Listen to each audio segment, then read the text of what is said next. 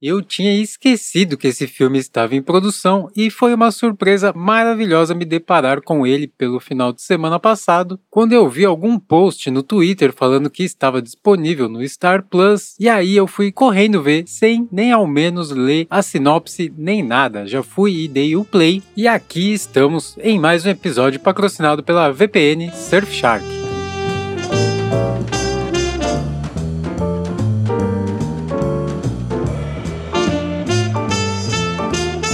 Esse é o TV Sem Spoiler e eu sou o Dante Gessulli dando pitacos sobre filmes e séries dos grandes serviços de streaming para te clarear as ideias e te mantendo escuro sobre as histórias. E o som misterioso de hoje é.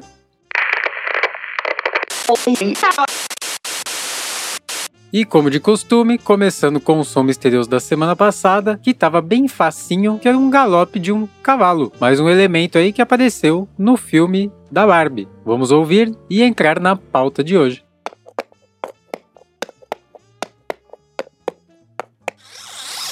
Simbora então falar de Ninguém Vai Te Salvar ou No One Will Save You para os Internationals, que é um filme de Brian Difffield, que já fez aí Amor e Monstros e Ameaça Profunda, dois filmes bacanas aí que não fizeram muito sucesso, mas que são bem interessantes. É dirigido por ele também, que por sinal fez um trabalho brilhante nesse filme aqui, e o filme é estrelado pela Caitlin Dever, e ela tá simplesmente fantástica no papel. Famosa aí por fazer Rosalina e Dope Sick. Temos também a Elizabeth Kaluev, que fez As Bruxas de Mayfair, e a Geraldine Singer, que também fez As Bruxas de Mayfair. Porém, o filme basicamente é estrelado pela Caitlyn. O filme é sobre ela e é basicamente ela quem aparece o filme todo. Os outros personagens são basicamente meros figurantes.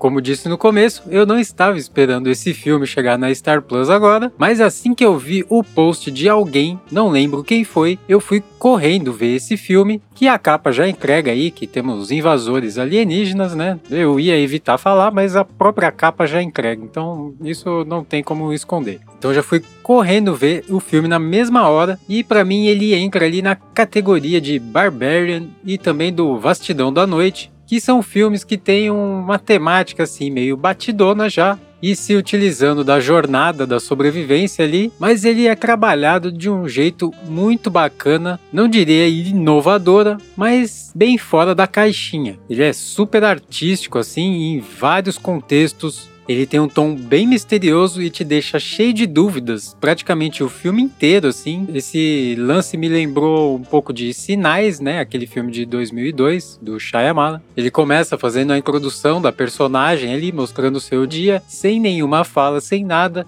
Essa introdução leva ali uns 10 minutos. Ela é bem bonitinha, divertida, bem coloridinha. Mas apesar disso, a gente vê que tem alguma profundidade ali, alguma coisa que incomoda a protagonista, né, a personagem principal. E durante esse tempo aí, essa introdução, você já fez a conexão com ela, você já está ligadão no que ela está fazendo. E quando o dia se encerra e começa a noite, começa a tensão, e aí a tensão segue por todo o filme é uma tensão super imersiva, ela é super eficaz, te arrepia, te arregala os olhos e te deixa na beirada do sofá comendo pipoca sem parar de Nervoser. E o filme segue sem diálogos até o final. É muito bacana. Isso também gera uma ansiedade assim em vários momentos. Parece que ela vai falar e ela acaba não falando. Alguma coisa acontece e interrompe ela. Você vê que ela às vezes abre até a boca para começar a falar e ela não fala. Isso gera uma ansiedade muito da hora. Gostei bastante dessa parada. É uma coisa bem nova mesmo, bem diferente. Gostei bastante desse roteiro sem diálogos. Algumas vezes ela fala, acho que umas duas ou três vezes ela solta alguma palavra ali, mas é sem diálogo, é só uma palavra solta e é bem pouco mesmo, é bem legal e funcionou muito bem. Eu adoro filmes que têm desafios assim. Esse é um desafio, né? Você escrever um roteiro sem diálogo é uma parada bem difícil, ainda mais mantendo você totalmente imerso, né? É bem difícil manter a pessoa imersa sem diálogo. Tá de parabéns o roteiro desse filme. Será que não tem diálogos por causa da greve do roteirista? Não, acho que não. Mas ele é bem artístico artístico, principalmente nessa parte de roteiro. E essa narrativa dos invasores aí, no final a gente percebe que é uma ferramenta não só para gerar tensão, mas depois para contar a história do personagem, que aí sim você vai entender aquela profundidade que eu citei que tem na personagem, vai entender aquela angústia que ela passa por detrás da, da vida simples que ela tem.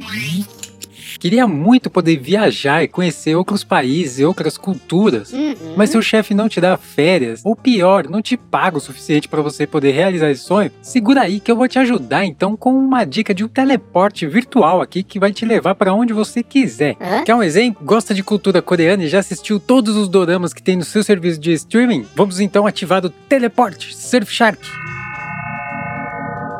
Caramba, que viagem! Pelo menos cheguei rápido e inteiro. Nenhum dado, nenhuma molécula, nada foi perdido no meio do caminho porque a viagem é criptografada e super segura. E agora todos os serviços de streaming que eu abri estarão com conteúdo voltado para a Coreia. Pode ser YouTube, Prime Video, Disney, Star Plus, Netflix, Spotify, absolutamente qualquer coisa, até loja de games. Confere aí a nossa oferta exclusiva com 86% de desconto. Isso mesmo, 86% de desconto é quase de graça e você vai ganhar ainda 3 meses grátis. Valeu, Surfshark. Agora voltando para o Brasil, ativar.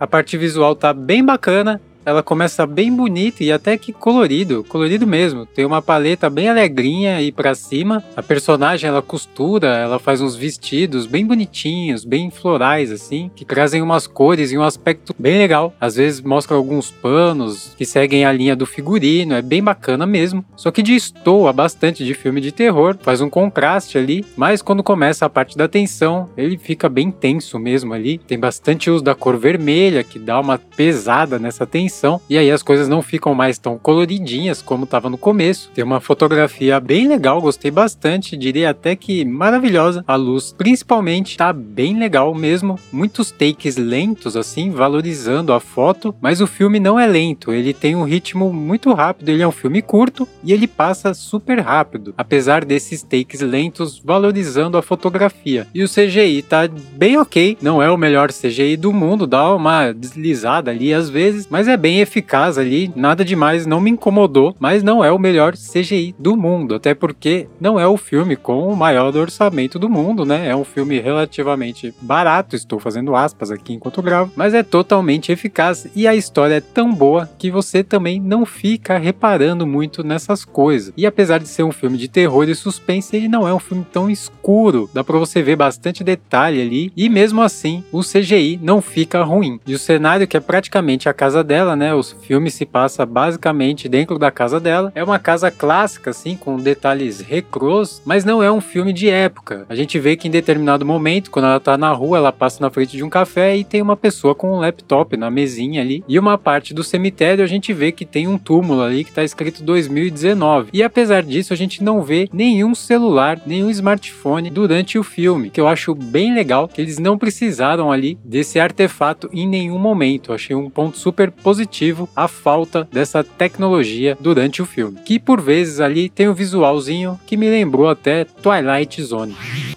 A parte de áudio tá bem incrível também. Aqui ela tem que ser incrível, porque é um filme sem diálogos. Então, quem fala aqui é o áudio. O sound design está bem bom. Os invasores, eles têm uns sons bem assustadores e nojentos. Me lembrou um pouco os zumbis de The Last of Us não tem muito a ver, mas lembrou em termos de eficácia, assim, ele é bem assustador, bem nojento mesmo. E a trilha é quem passa o tom da emoção ali. É uma trilha com elementos clássicos, né? Orquestrada, inclusive é orquestrada pela Jennifer Hammond, uma super regente aí que a gente já conhece. E a trilha é recheada de trombetas no estilo Hans Zimmer ali, bem boas mesmo. Ajuda muito naquela tensão, de deixar com as calças borradas e tem muita trilha, muita trilha. A gente vai ter o álbum hoje aí nas notas do episódio, que por sinal é de Joseph Crapanese, faz coisas bem bacanas aí. Ele fez The Witcher, School Island, The Machine e muitas outras coisas legais. Você pode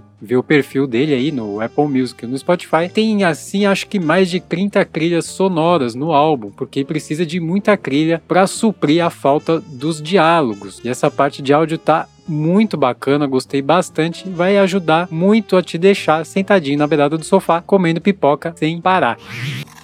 Para fechar aqui então, para quem gosta de filme de invasão e de suspense e de terror, é um filme obrigatório. Mas para você que é um curioso aí que gosta da sétima arte e de filmes desafiadores, vale a pena dar uma chance para esse filme, porque o fato dele ser basicamente um filme mudo, sem diálogos, pode vir a ser um deleite para você também, assim como foi para mim.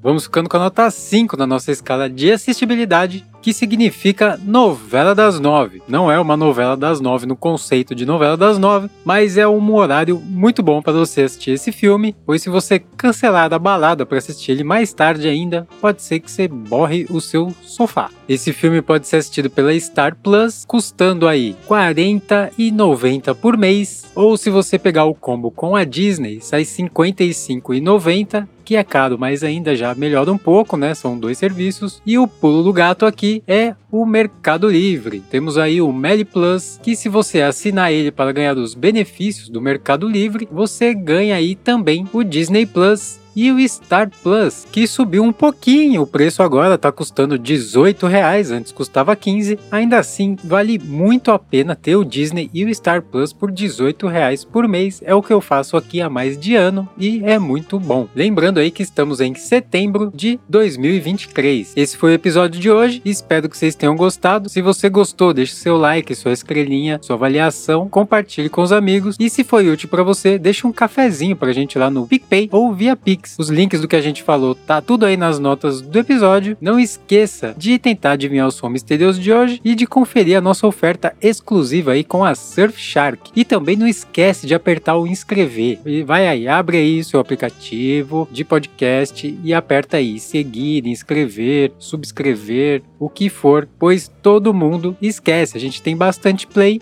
mas não tem tantos inscritos. Então ajuda aí, se inscreve para você ser notificado do nosso próximo episódio. Ficamos por aqui e até semana que vem.